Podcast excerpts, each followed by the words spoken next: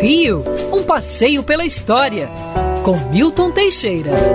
Amigo ouvinte, Dia 22 de janeiro, o Brasil celebra uma data importante. Nesse Ano Nacional da Arquitetura no Rio de Janeiro, é preciso lembrar que a Vila de São Vicente é a primeira a ser fundada no Brasil em 1532 por Martim Afonso de Souza. Quando Martim Afonso de Souza vem tomar posse da capitania de São Vicente, a ideia dele era fundar uma cidade onde hoje é o Rio de Janeiro. Ao entrar na Baía de Guanabara, achou aquilo tudo muito bonito. Mal desembarcou, começaram a chover flechas à sua volta.